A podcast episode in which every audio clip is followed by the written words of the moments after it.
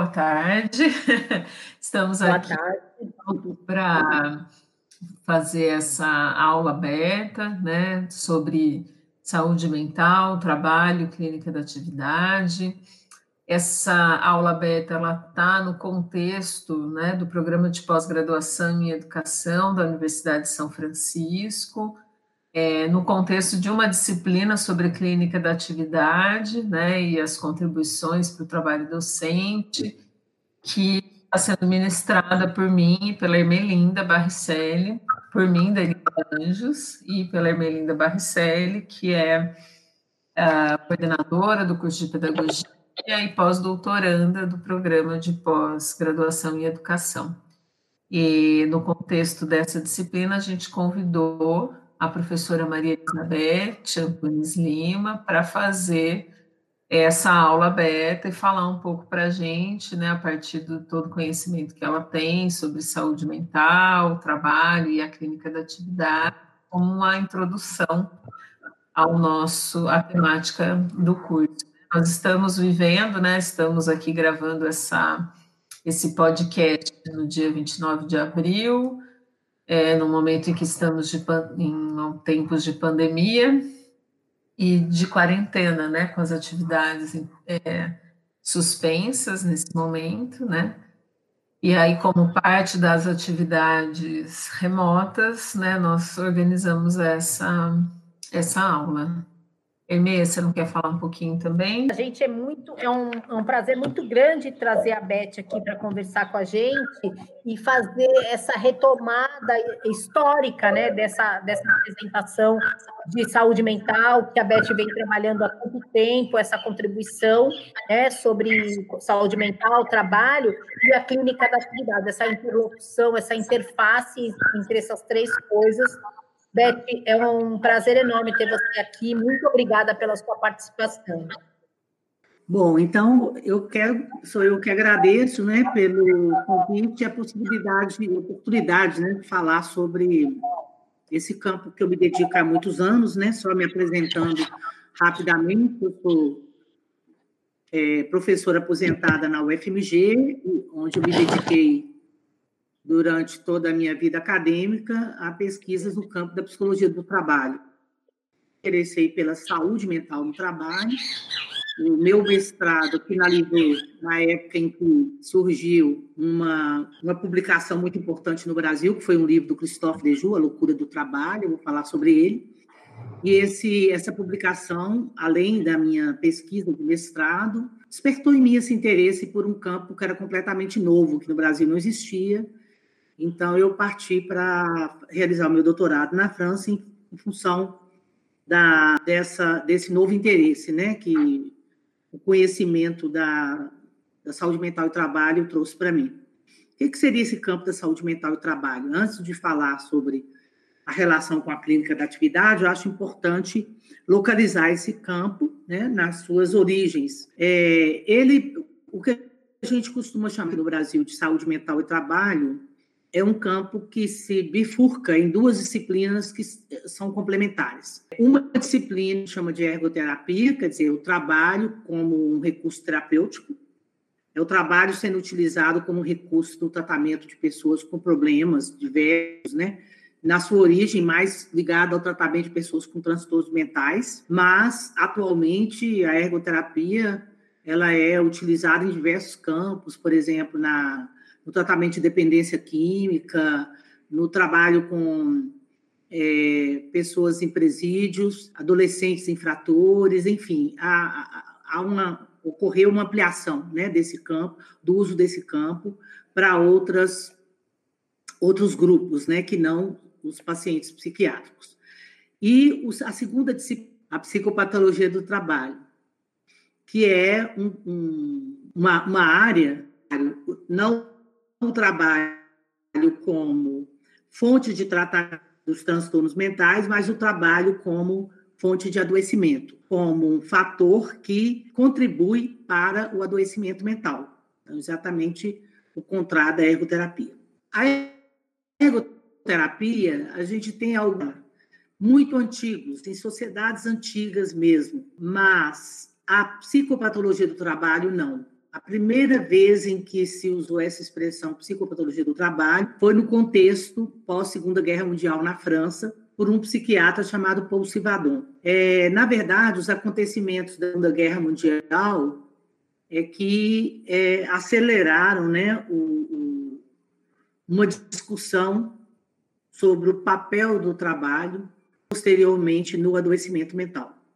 Que acontecimentos foram esses? Há, alguns hospitais psiquiátricos estavam em regiões né, que, de bombardeios intensos e os dirigentes desses hospitais não tinham como, não tinham como assegurar a alimentação, a sobrevivência dos pacientes, né? nem a, a própria segurança física deles, nem a própria vida. Então, alguns desses hospitais preferiram liberar esses pacientes e, ao final da guerra, é, psiquiatras que tinham contato com esses pacientes, sabiam da gravidade dos seus quadros, procuraram esses antigos pacientes para ver como, como eles estavam. Para surpresa desses psiquiatras, eles se depararam com uma, uma porcentagem grande de ex-pacientes que estavam bem trabalhando e eram respeitados na cidade onde eles viviam.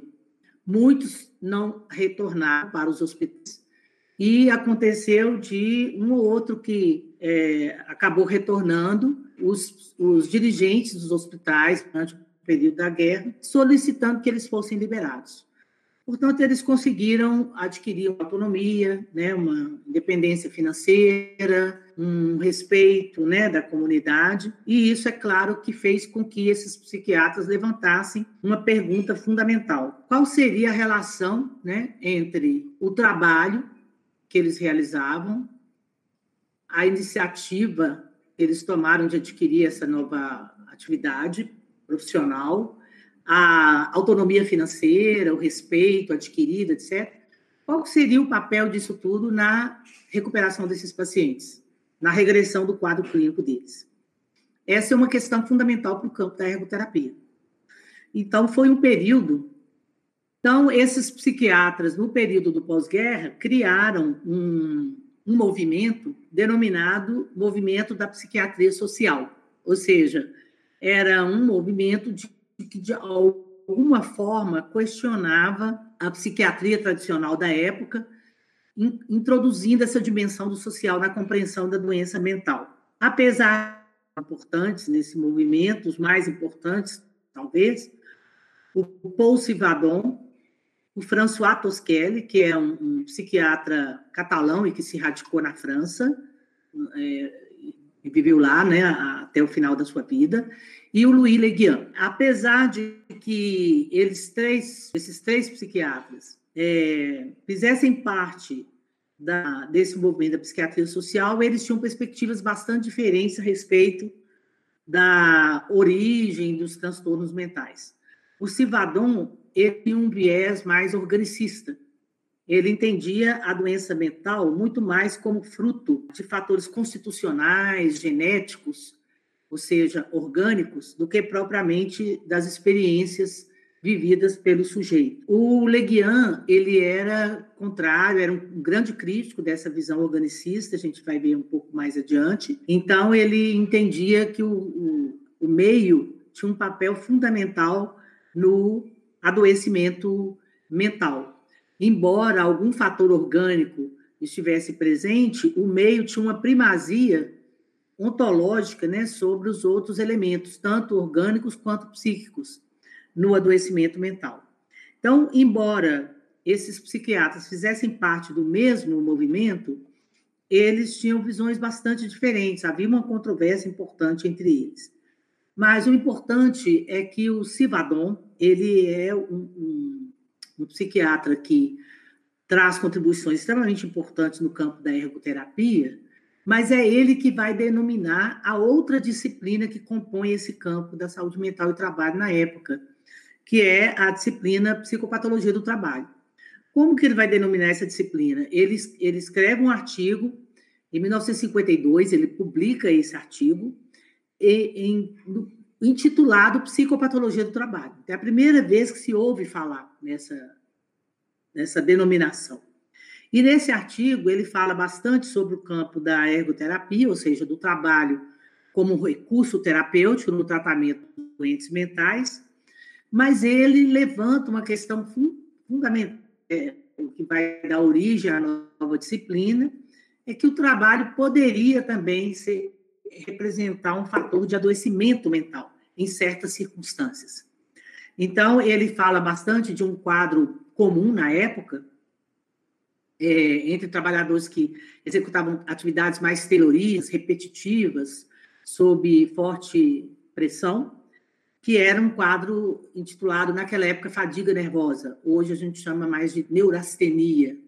Mas esse quadro de fadiga nervosa, ele atribuía é, ao trabalho, a certas exigências, né, que ele considerava excessivas de produtividade, a repetitividade do gesto, etc. Então, ele levanta essa questão da fadiga nervosa ser atribuída ao trabalho, a certas formas de trabalho, e levanta uma questão também que, no meu entender, é, é também inédita, que era a relação entre o uso do álcool e trabalho. Ele chega a dizer que pessoas que, é, é, em estágio de desenvolvimento da fadiga nervosa, podia adquirir uma tolerância progressiva ao, ao álcool, ou seja, essas pessoas recorreriam ao álcool como uma forma de atenuar aqueles primeiros impactos da fadiga nervosa. Então, o quadro da fadiga nervosa viria depois, porque durante um período as pessoas tentavam combater, alguns né, trabalhadores tentavam combater aqueles sintomas com o álcool. Então, o álcool sendo usado um medicamento mesmo, né, entre aspas, aí, para é, é, combater esses sintomas.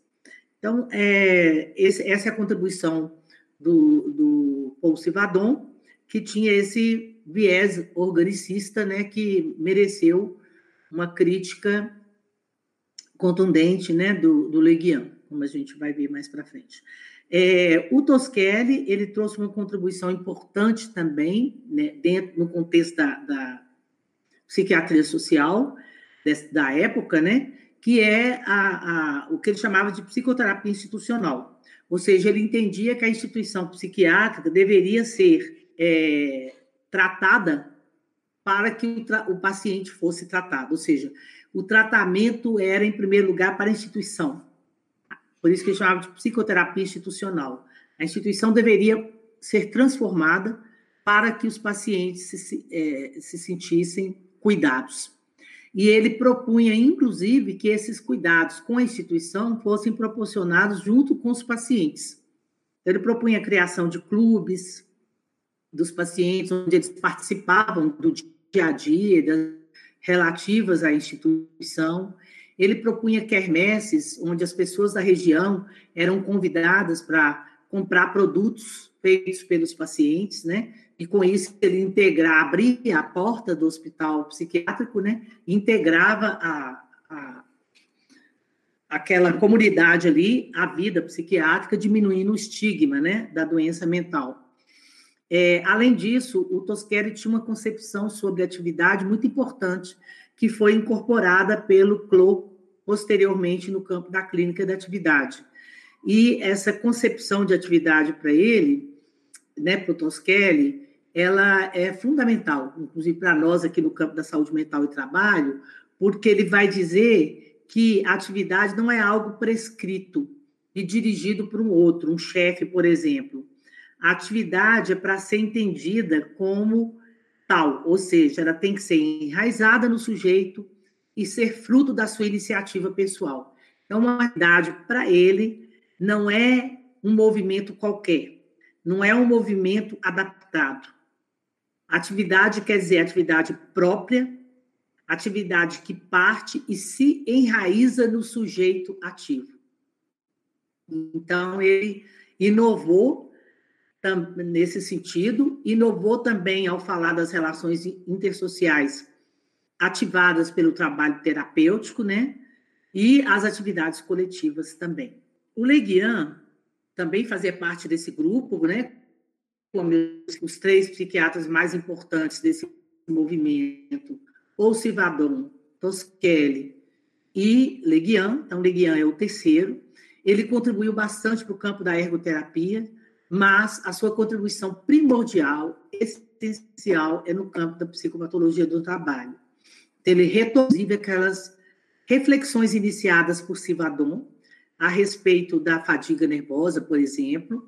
Ele fez um estudo amplo com tele, concluiu que as, a, os, as síndromes né, que as telefonistas apresentavam e que levavam ao seu afastamento do trabalho, um quadro né, é, muito semelhante ao que o cidadão chamava de fadiga nervosa, e que ele percebeu não só entre as telefonistas, mas, mas também entre trabalhadores que realizavam atividades repetitivas, sob pressão, é, uma organização de trabalho semelhante àquela das telefonistas, né?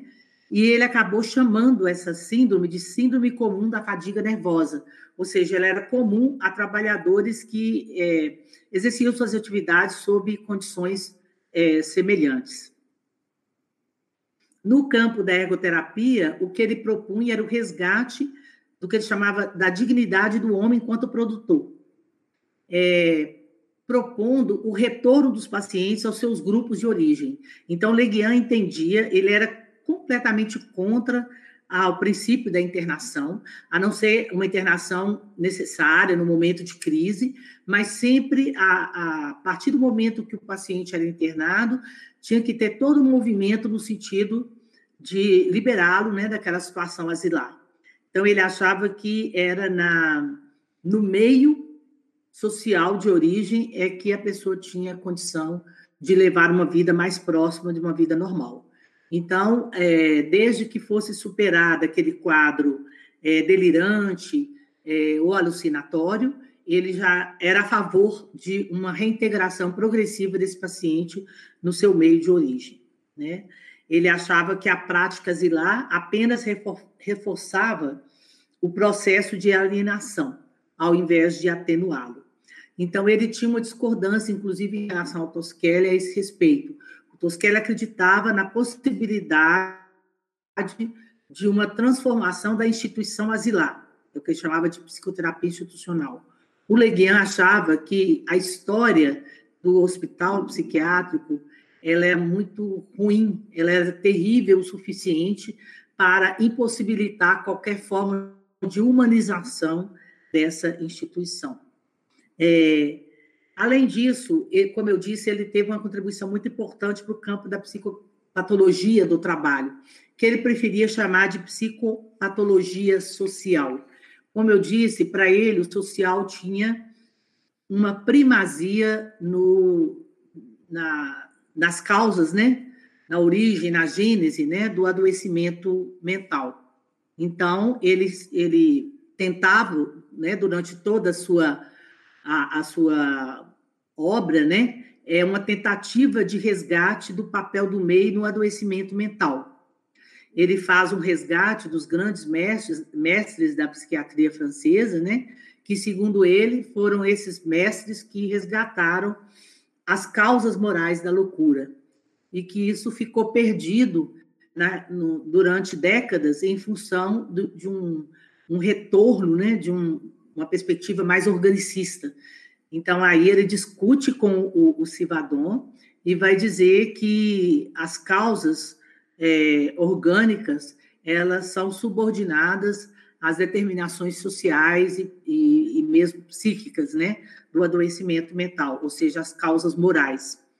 Não, ou seja, ele não negava a presença durante a década de 50, que foi o auge do seu desenvolvimento, né, do desenvolvimento da sua teoria, é uma década em que surgem os, os psicotrópicos, né? Então, a partir do momento em que uma medicação faz regredir um delírio, uma alucinação, significa que o corpo também foi afetado. Há uma dimensão orgânica na doença mental. Então, o que ele propõe é uma integração entre fatores psicossociais né, e orgânicos, onde o social tem um papel é, uma, primordial, ele tem uma primazia ontológica sobre as outras dimensões.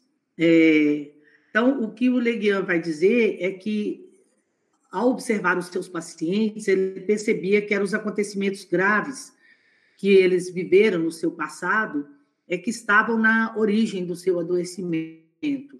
E, inclusive, ele, ele vai buscar essa, esses, esses acontecimentos né, através de um método, né, que era um método próximo né, do método biográfico, que era um resgate, então, da, da história de vida da pessoa para entender melhor como aquele adoecimento foi se desenvolvendo. Né?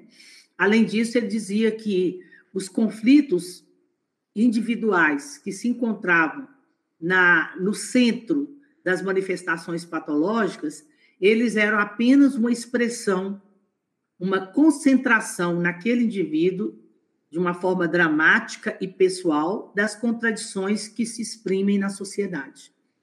Então, ele fazia uma relação entre as contradições sociais e as contradições que se manifestavam no sujeito é, adoecido. Então, a sua concepção de doença mental né, privilegia as experiências concretas e os acontecimentos biográficos. É, ele propunha também, eu acho isso fundamental para a gente entender o resgate do Leguian lá na frente, pela clínica da atividade, ele propunha que, ao invés de ter uma ação sobre a personalidade profunda do paciente, que ele falava de uma maneira irônica, né? Se, deveria haver uma concentração na transformação das suas condições de vida, uma preparação do meio onde ele deveria viver. Então, ele achava que esse, o meio é que era que deveria ser transformado. O foco principal deveria ser sobre a transformação desse meio.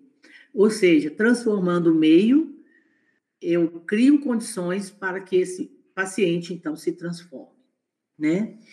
É, bom, após a morte do Leguiana, em meados dos anos 60, a gente tem uma pausa longa, em torno de 15 anos, em que esse campo, tanto da ergoterapia quanto da psicopatologia do trabalho, fica mais ou menos latente, pouca produção nessa área.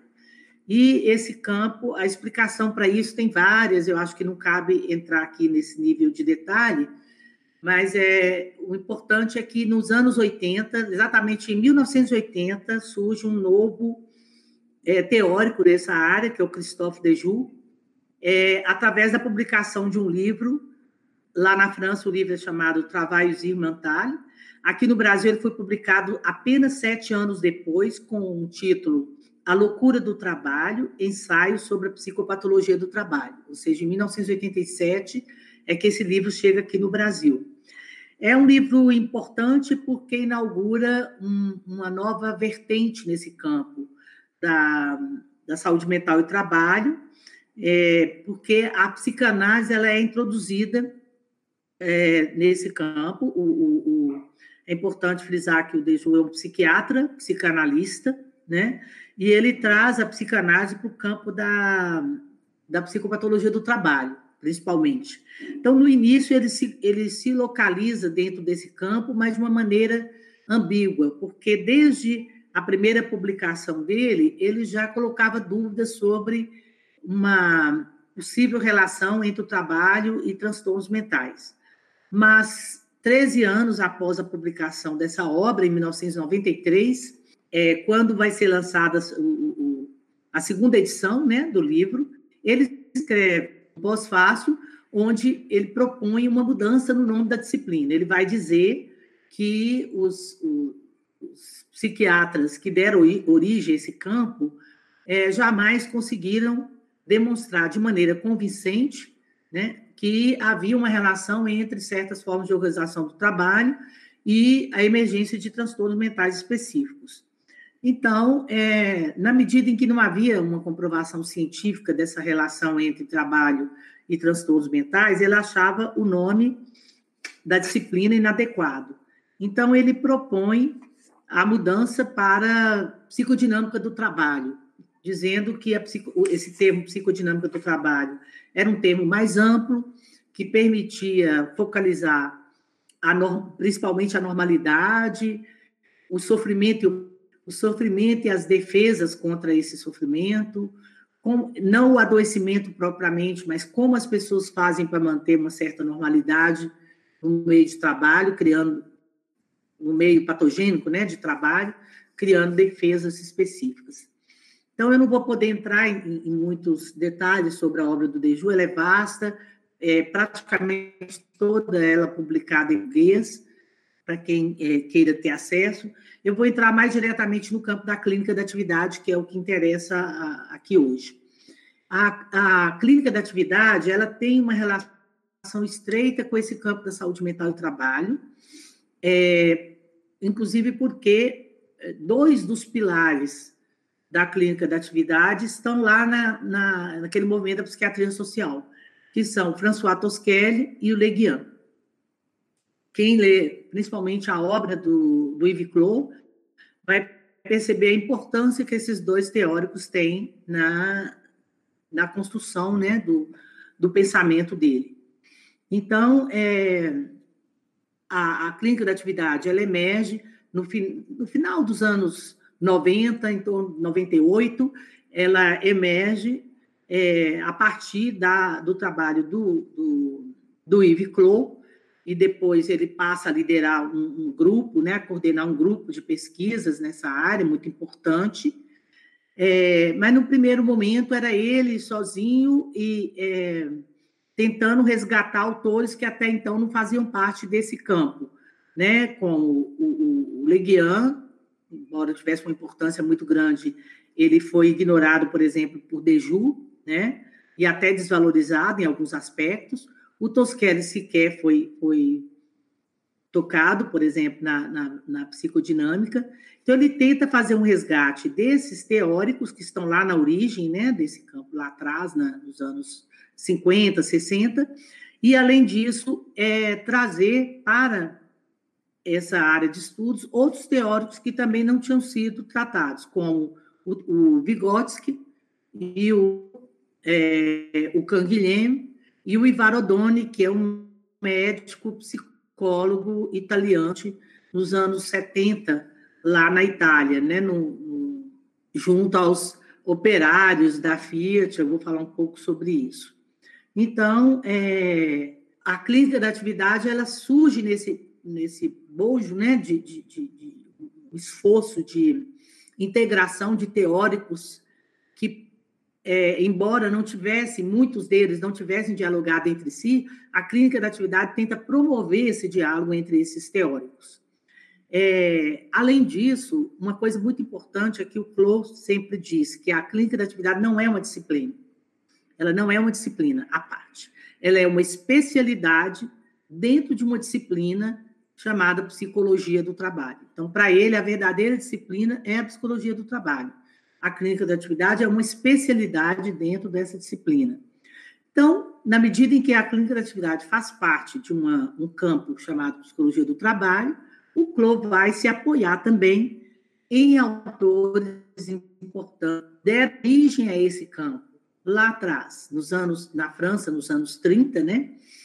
É, ou seja, anterior ao próprio movimento da psiquiatria social, que eu já descrevi, tem é, dois psicólogos importantes que estão, na verdade, eles que dão origem ao, ao, campo da psicologia do trabalho, porque até então existia uma psicologia da indústria, um esboço de uma psicologia organizacional, mas não havia uma psicologia do trabalho propriamente dita. E esses psicólogos são Suzanne Pacot, e o, o seu chefe, né, o chefe do seu laboratório, onde ela trabalhava, que é o Jean-Maurice Lai.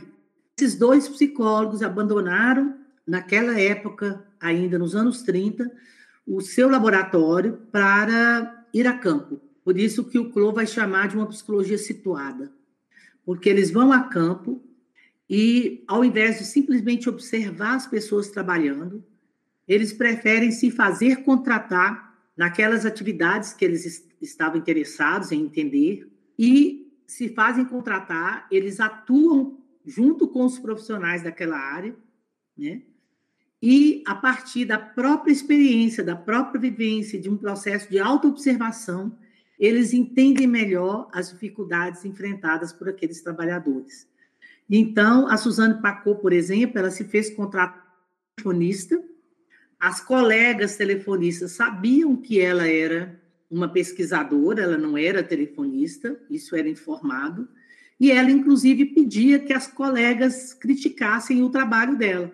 E com isso, ela criou uma espécie de método de autoconfrontação, criou também o que o Clou chama de autoobservação confrontada à observação dos outros. de, de alguma maneira, lançou as raízes né, da, da, do próprio método de autoconfrontação, além de inovar no campo da observação do trabalho, né? Então, é, isso vai ser resgatado também pela clínica da atividade. Além disso, a clínica da atividade usa um, como pilar né, o trabalho do Visné, né, que é o, o médico é, é, francês, que é considerado o pai da ergonomia francesa. Então, o Visné dizia que é importante estar próximo do sujeito trabalhador na sua situação real de trabalho. Além disso, o Visné dizia uma coisa muito próxima do Tosquelli. Ele dizia que, primeiro, que existe uma coincidência entre saúde e atividade. Ou seja, se o sujeito se sente ativo, ele está num, em uma boa condição de saúde. Mas sentir-se ativo não é simplesmente fazer alguma coisa, é sentir-se sujeito numa situação, não um objeto. Então, é muito próximo do que o Tosquelli falava, embora não houvesse propriamente um recurso do Visné à obra do Tosquelli. Além disso, ao se apoiar em Leguian, né, o Clô se apoia bastante em Leguian, como eu disse, ele dizia que o que, o que chamou atenção, no primeiro momento na obra do Leguian, foi a capacidade que ele teve naquela época, enquanto psiquiatra, de entender a função do trabalho nos seus pacientes, ou seja, ele via o trabalhador naquele paciente, né, que ele atendia. Além disso, o trabalho para o Leguian não era apenas algo positivo, não era só um lugar de criação ou de desenvolvimento, né? Ele era um lugar também dramático para o sujeito, que podia tornar esse sujeito mentalmente doente. Então, para Leguian, o trabalho não é simplesmente uma atividade ele é uma condição social.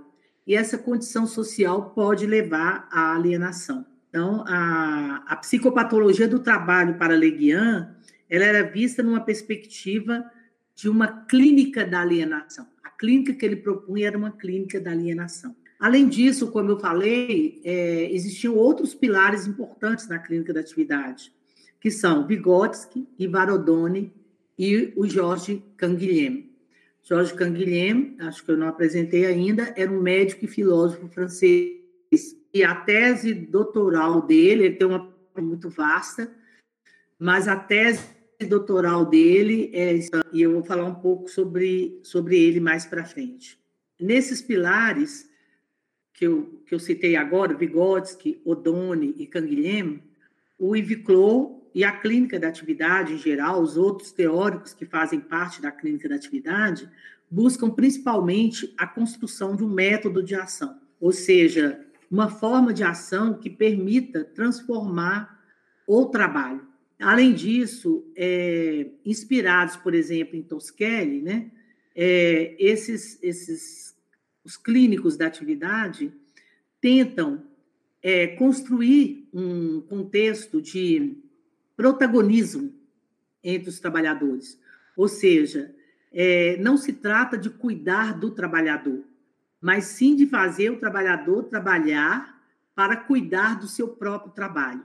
Então, é nesse sentido que é o, o protagonismo né, que os métodos desenvolvidos no campo da clínica da atividade tenta criar.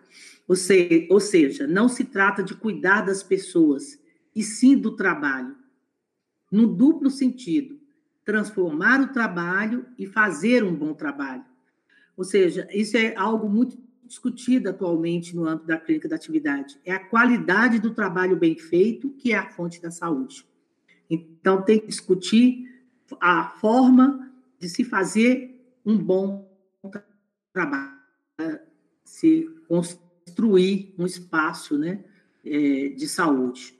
Além disso, a atividade ela se inspira também é, em Tosquelli na questão de que a, ela tem uma visão de que o trabalhador é responsável pelo que faz.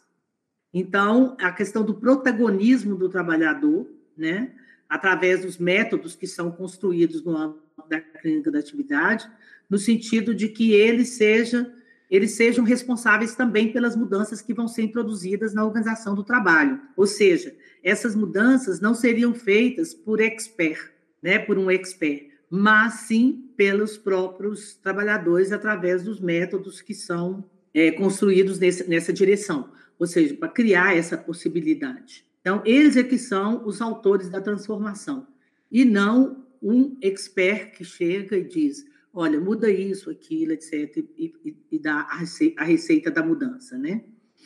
Essa visão também de um protagonismo do trabalhador, ela vem não só do Tosquelli, ela vem do Ivarodoni lá na, na, no trabalho que ele desenvolveu na Itália é, com os trabalhadores da, da Fiat em Turim. O Ivarodoni ele propunha uma nova maneira de praticar psicologia, colocando os trabalhadores como protagonistas das, das transformações. Então ele dizia eu não quero uma nova psicologia do trabalho, eu quero uma nova maneira de praticar a psicologia do trabalho. É, portanto, ele, é, essa, essa visão do protagonismo também vem lá dos, dos trabalhos do Ivarodoni é, na Itália. Então, o conceito de atividade, no, no contexto da clínica da atividade, ele vem bastante da, da visão do Tosquelli, mas também a gente viu um pouco no Wisner, né? e é, também dos trabalhos do Ivar Odoni. Em termos da, das contribuições de Tosquelli, é, o Tosquelli dizia o seguinte: a simples ocupação não é atividade. Alguém pode estar extremamente agitado e não estar ativo. E uma outra pessoa pode estar parada e estar intensamente ativa. Pessoas imóveis, imóveis podem estar bem ativas mesmo que a sua atividade não seja observável. Por exemplo, a, gente vê isso hoje nos estudos da atividade de pessoas que lidam na área de informática, ciência de computação, elas podem estar extremamente ativas, embora essa atividade não seja observável. E, aparentemente, pelo menos fisicamente, elas estão imóveis, né? Por exemplo. Então, é nesse sentido que a clínica da atividade vai concluir que a atividade não é, não é só aquilo que se vê, não é só aquilo que se pode descrever, não é só aquilo que se pode observar diretamente. atividade não é simplesmente atividade realizada.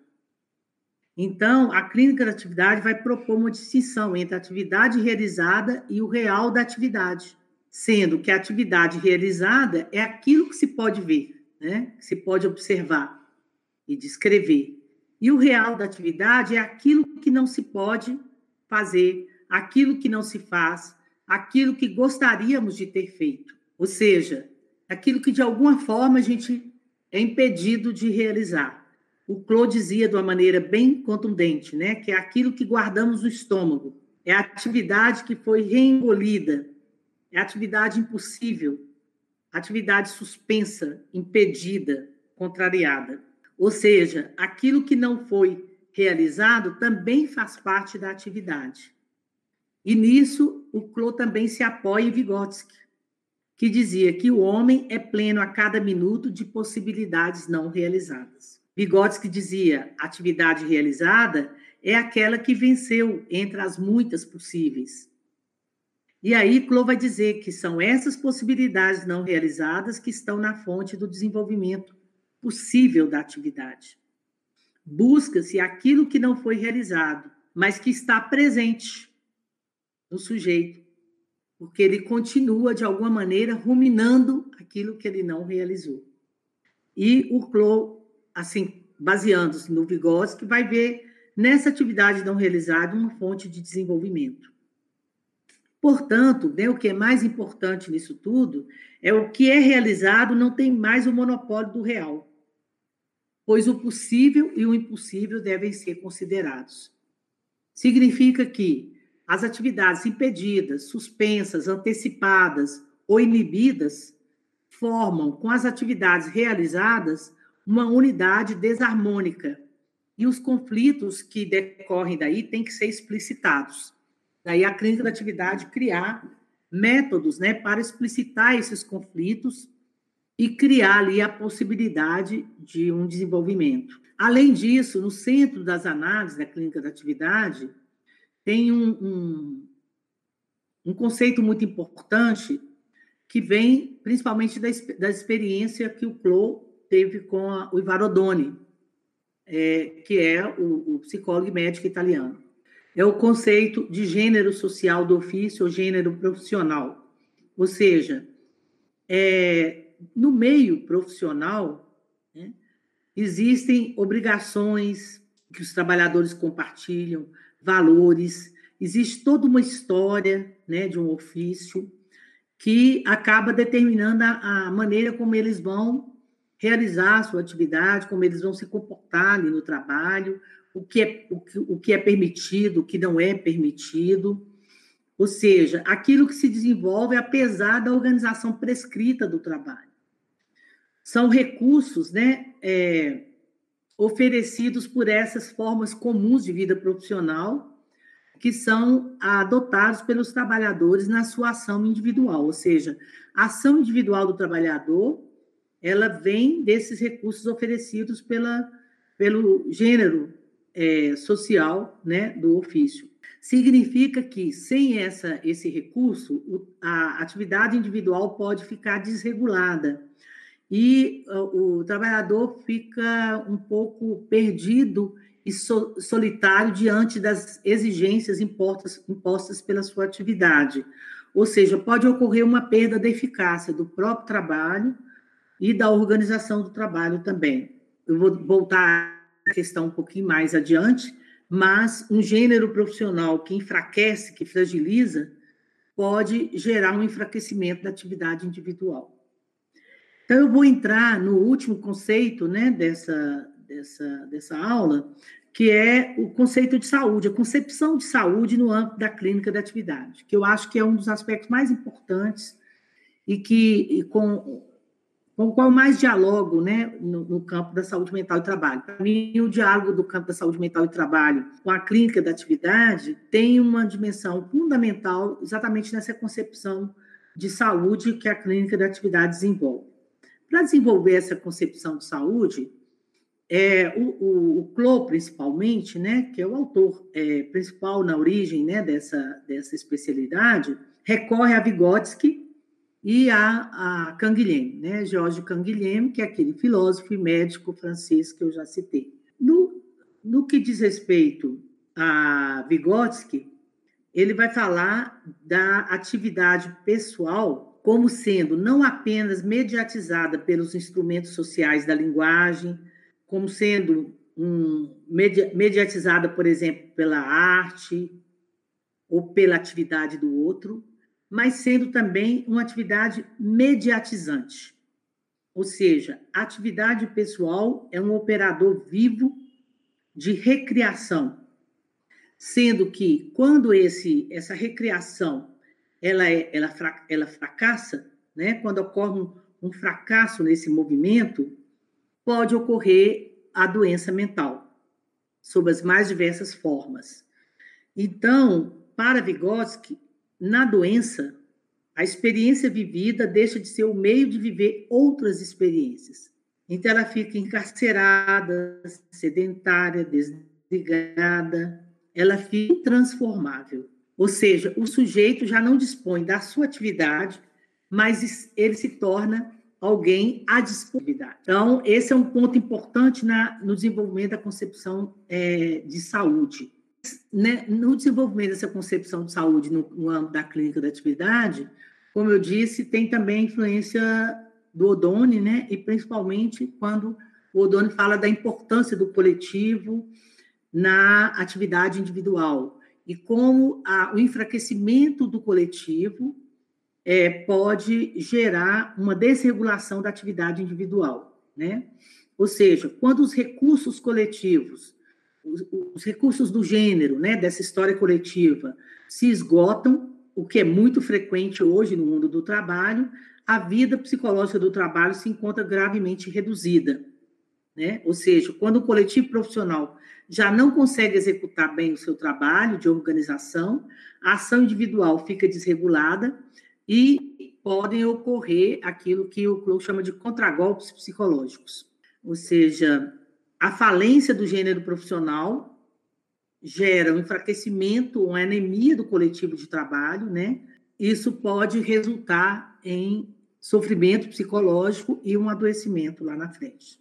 Então, a, a conclusão né, dessa discussão sobre saúde, no, principalmente saúde mental no trabalho, a conclusão do, que o Clou chega nessa discussão com o Ivarodoni é que um gênero anêmico pode se tornar um peso morto para o sujeito.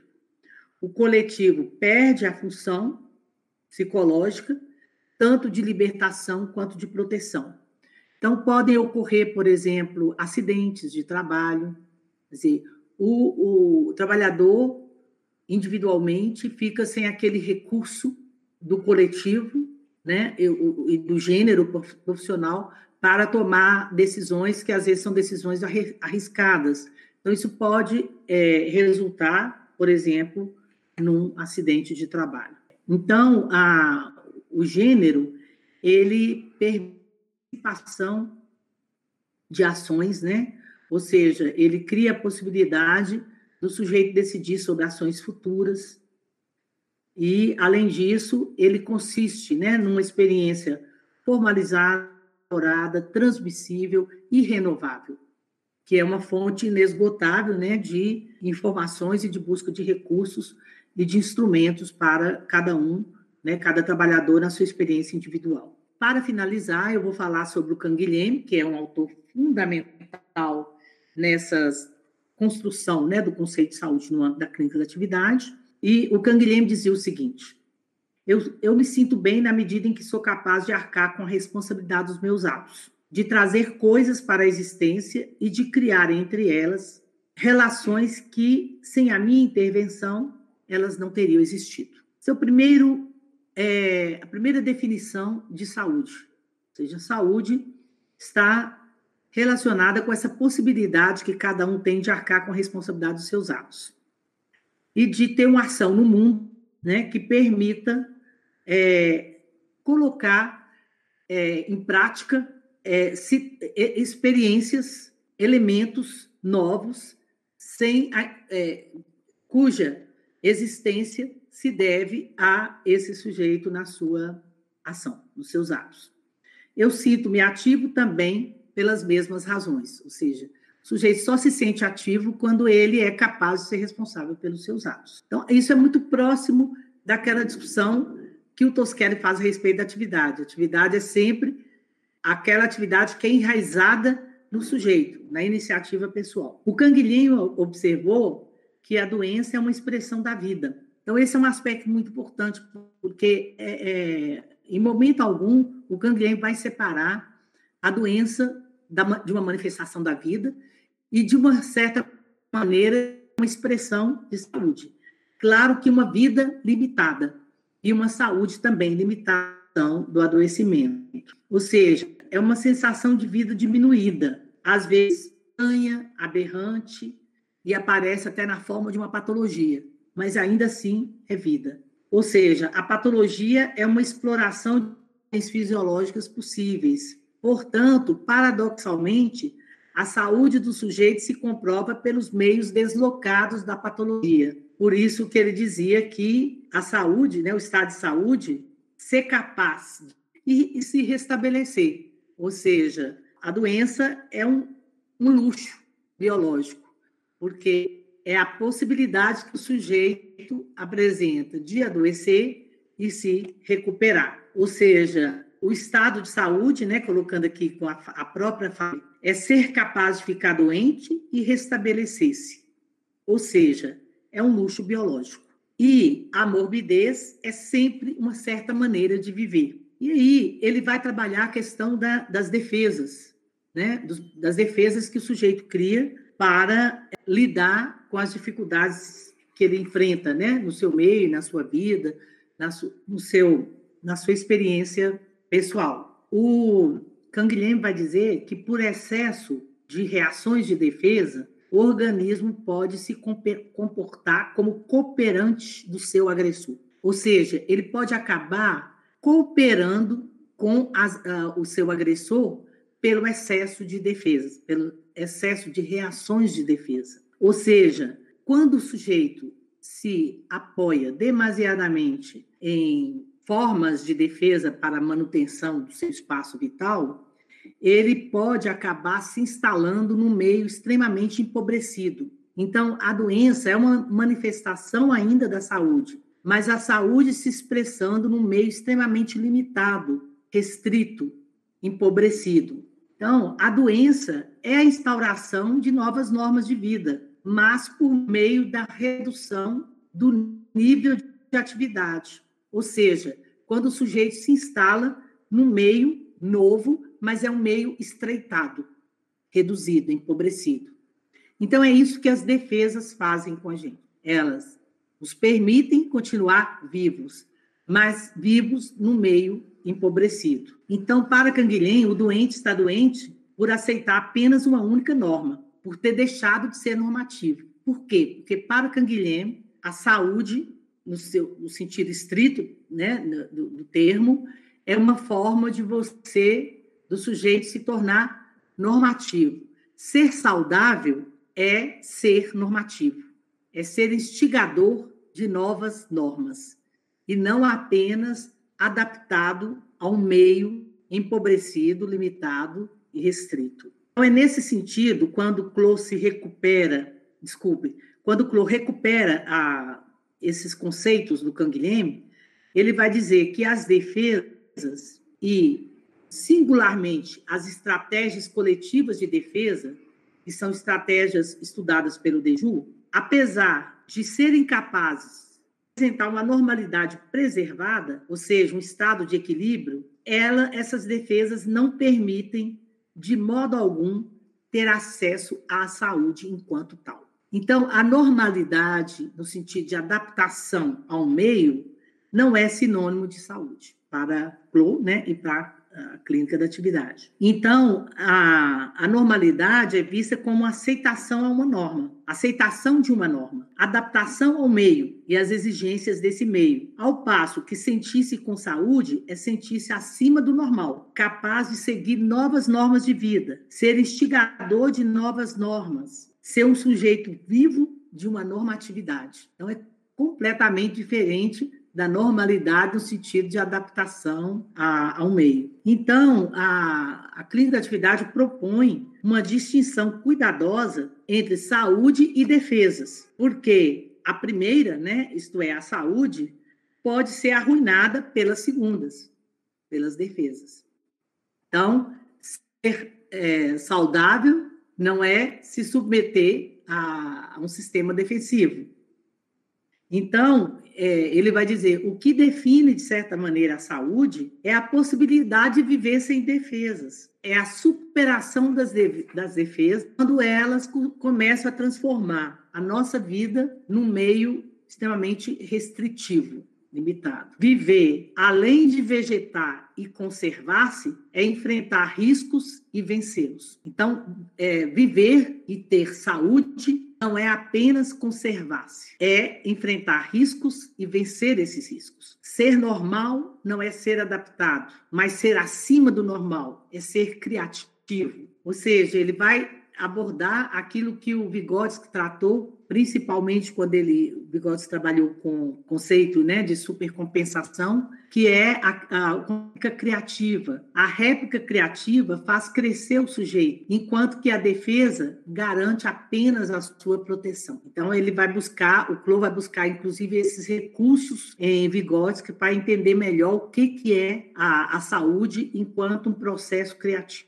Ou seja, na saúde há mais que um ideal, existe um poder de agir que a doença corrói. Então, ao invés de ser um dado natural, a saúde é um poder de ação sobre si mesmo e sobre o mundo, e que é adquirido junto com os outros. E aí ele vai se apoiar bastante em Vygotsky também, que propunha a, a, a noção de saúde, principalmente saúde mental, a partir daquilo que os outros que fazem parte do meio, né, onde, onde está esse indivíduo, proporcionam. O que, que esses outros proporcionam em termos de apoio para que esse sujeito construa a própria saúde. Então, a saúde está ligada à atividade vital do sujeito, aquilo que ele consegue ou não mobilizar da sua atividade pessoal no universo das atividades do outro. E, inversamente, aquilo que ele utiliza ou não da atividade do outro no seu próprio mundo. Então, para Canguilhem, por exemplo, a vida normalmente ela está aquém das suas possibilidades. mas quando é necessário, ela se mostra superior à capacidade que era esperada. Então, o que caracteriza a saúde é a possibilidade de superar a norma, a possibilidade de tolerar infrações à norma habitual e de instituir novas normas em situações novas. Portanto, a estrita conservação de si se opõe à saúde. Se, para Canguilhem, por exemplo, se a defesa é efetivamente uma criação, trata-se de uma criação atravancada, um impasse no devir, um passo em falso, ou uma estre estreiteza na história do sujeito. A saúde, diferentemente da normalidade defensiva, é a transformação da doença em um novo meio de existir. A metamorfose de uma experiência vivida em um meio de viver outras experiências como dizia Vygotsky. Então, toda a concepção de saúde que é construída no âmbito da clínica da atividade é, trata-se de uma construção a partir de um diálogo entre esses, esses teóricos, principalmente o Canguilhem e Vygotsky. Ou seja, para Crow, né, quem passou pela experiência patológica instaurou em si outra maneira de existir. Ele conserva em si os vestígios daquela tempestade que viveu, ao superá-la. Ou seja, quando ele consegue superar essa tempestade, que é o adoecimento,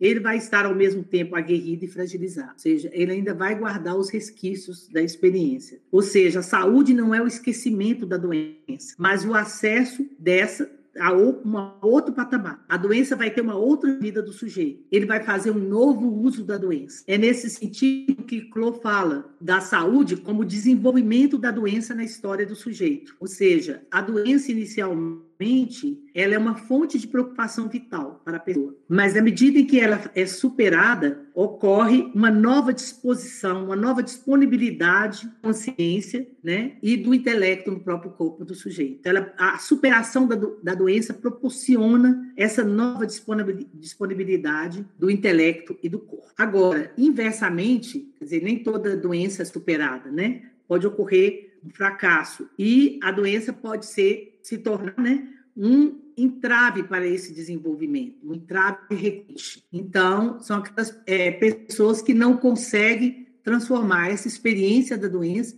em um meio, um recurso para viver uma nova experiência. Então, é, tem que ver, é importante, né, no, no na, no desenvolvimento dessa concepção de saúde é entender que existem desenvolvimentos e de, desenvolvimentos. Ou seja, exige, existe o desenvolvimento da doença na história do sujeito ou o desenvolvimento da história do sujeito na doença. Nada está escrito né, de antemão. E é por isso que Vygotsky dizia que não basta conhecer a doença que atinge determinado homem, mas convém saber como se comporta o doente.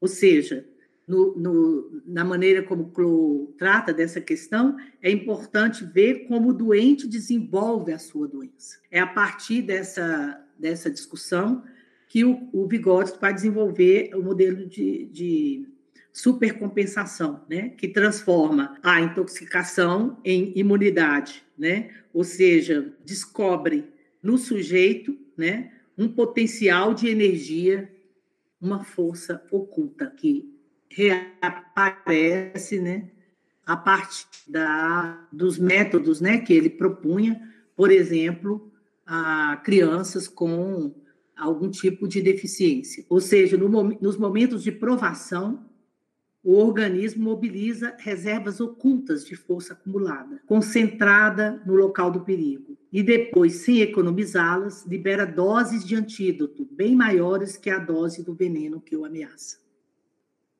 Então, além de compensar o dano que lhe foi infligido, o organismo cria regularmente um excedente, um contrapeso ao perigo, e obtém um maior grau de proteção relativamente ao que dispunha antes de ter surgido o perigo. Isso segundo Vygotsky, que é recuperado na discussão sobre saúde no, no âmbito da clínica da atividade. Existe, portanto, um duplo destino para as atividades enrustidas na experiência penosa, aquelas atividades que são impedidas, contrariadas a defesa ou a réplica pela supercompensação.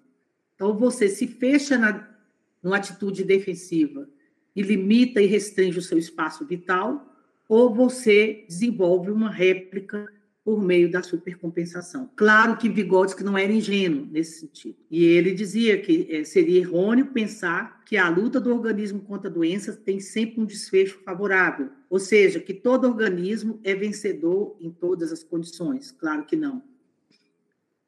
Então, ele, inclusive, ironizava: se com o defeito fossem fornecidas também as formas que permitissem superá-lo, todo defeito seria um benefício. E não é sempre assim.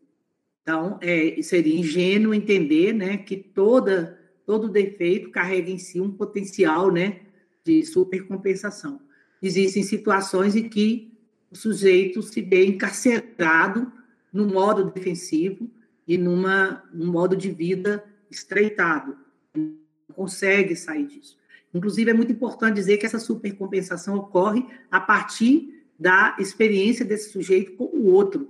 É o outro que possibilita é, é, essa saída pela via da supercompensação. Ou seja, a supercompensação é apenas uma das duas saídas possíveis, né? O outro polo, né, seria a compensação malograda, a rejeição da doença, a neurose, formas de se manter na, no meio estreitado da doença. Ou seja, quando a, a, compensação ela é malograda, né, ela, é, ela falha, ela se transforma em uma defesa e isso pode orientar toda a vida do sujeito para o caminho né, da doença. Um, um aspecto que importante para se pensar essa concepção de saúde no contexto atual, né, de uma pandemia, né, do coronavírus, em que as pessoas estão no modo sobrevivência, né? ou seja, muitas estão clausuradas, isoladas e se defendendo, criando um meio restrito, limitado e não dentro dessa concepção que eu acabei de passar, não se identifica no primeiro momento com saúde, mas simplesmente manutenção da, da da vida, né? Uma sobrevivência, mas num contexto empobrecido, né? E que não se identifica propriamente com saúde, porque ele, ele se baseia na, naquilo que a gente chamou de atividade contrariada, de atividade impedida, né? É, malograda, né? Num fracasso da, da, das atividades que a gente gostaria de realizar e do nosso poder de agir. Então, é muito importante pensar isso nesse contexto atual, né? Porque se, nós, se estamos sendo obrigados por uma medida importante, né? De, de uma medida sanitária importante, a permanecer no mês estreitado, né?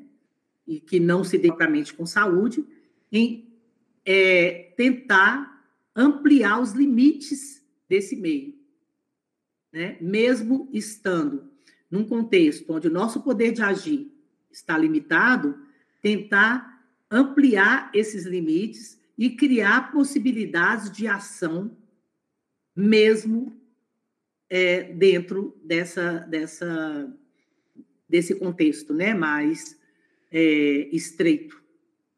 Ou seja, é importante entender que, embora algumas pessoas tentem por meio de um mecanismo de defesa até bastante generalizado atualmente, é, transformar essa situação que estamos vivendo numa situação positiva, quase idílica, ela não é idílica. Ela é mais próxima do estreitamento né, patológico, pelo, pelo nível de defesa que ela nos obriga a criar, né, de mecanismos de defesa que ela, essa situação nos obriga a criar, do que propriamente de um contexto de saúde. Então, temos que ficar muito atentos para não é, adotarmos mecanismos de defesa que vão apenas contribuir para tornar mais limitado e mais estreito esse espaço vital. Ao contrário, admitir que esse meio treitado que vivemos atualmente no sistema de, de isolamento físico, né? não propriamente social, mas isolamento físico, né? em certa medida social também, é, entender que, em primeiro lugar, que essa condição é uma condição mais próxima do adoecimento, da patologia, do que da saúde. A partir do momento que entendemos isso, né, e quebrarmos essa defesa de que essa situação ela é positiva, ela é quase que idílica, etc., estaremos em condições de assumir os impedimentos, entender esses impedimentos, os conflitos que ele, eles acarretam e tentar ampliar, ainda assim, nesse contexto estreitado, o nosso poder de agir. Então, aí estaremos trabalhando para ampliar o nosso espaço vital e, consequentemente, melhorar a, a nossa saúde. Então, a defesa ela não é apenas né, uma proteção passiva, ela pode reduzir o nosso raio de ação e pode, inclusive, funcionar no sentido de nos anestesiar. Então, acho que todo cuidado é pouco né, nesse contexto, para não cair numa espécie de anestesia, né, no meio dessas defesas que a gente vai criando para reduzir o sofrimento, porque é uma situação de profundo sofrimento, uma situação vivida como quase irreal, né? Então, a possibilidade de é, recorrermos a defesas que só ampliem essa irrealidade, ela é muito grande. Então, em, antes de tudo, assumir a, a, a condição atual como uma, uma condição mais próxima da doença do que da saúde, para que possamos pensar, cada um, inclusive, buscando recursos e por meios também sociais, como este aqui que está acontecendo agora, tentar ampliar o nosso poder de agir. Era isso que eu queria falar. Obrigada, Beth. Muito obrigada pela atenção, uhum. obrigada por retomar esses conceitos né, da clínica da atividade é, tão importantes e que nunca fizeram tanto sentido, né? Se a gente pensar em tudo isso que você trouxe uhum. sobre. É bem forte isso que você fala no final, né? Sobre que essa condição que a gente está vivendo de proteção, ela está mais próxima do adoecimento do que da saúde, né?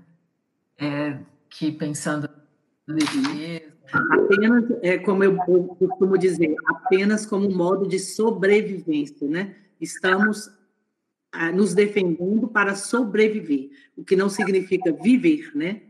E não significa ser ativo normativo. É muito mais baseado nos impedimentos na autoproteção e na defesa do que propriamente numa ação no mundo né então, se a gente não admite isso, fica complicado descobrir quais são as formas de ação para proteger a realidade. Então, é. É, muito importante pensar nisso nesse momento, trazer esses conceitos para a nossa realidade atual.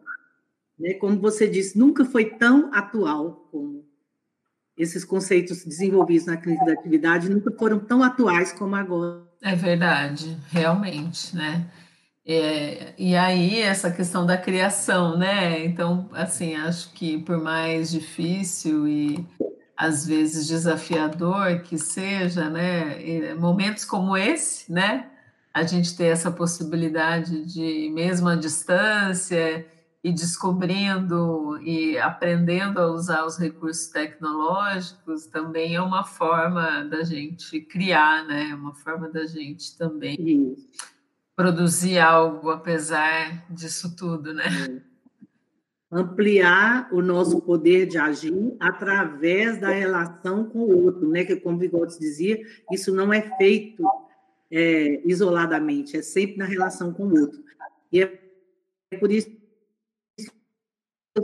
sempre friso que a gente está em processo de isolamento físico, numa certa dimensão, sim, mas a gente tem ainda essa possibilidade esse contato social que nós estamos tendo aqui agora, que, claro que amplia o nosso poder de agir, né? Então, dar essa aula é uma forma, para mim, né, estando na situação de confinamento, ampliar o meu poder de agir. Graças ao convite de vocês, então isso.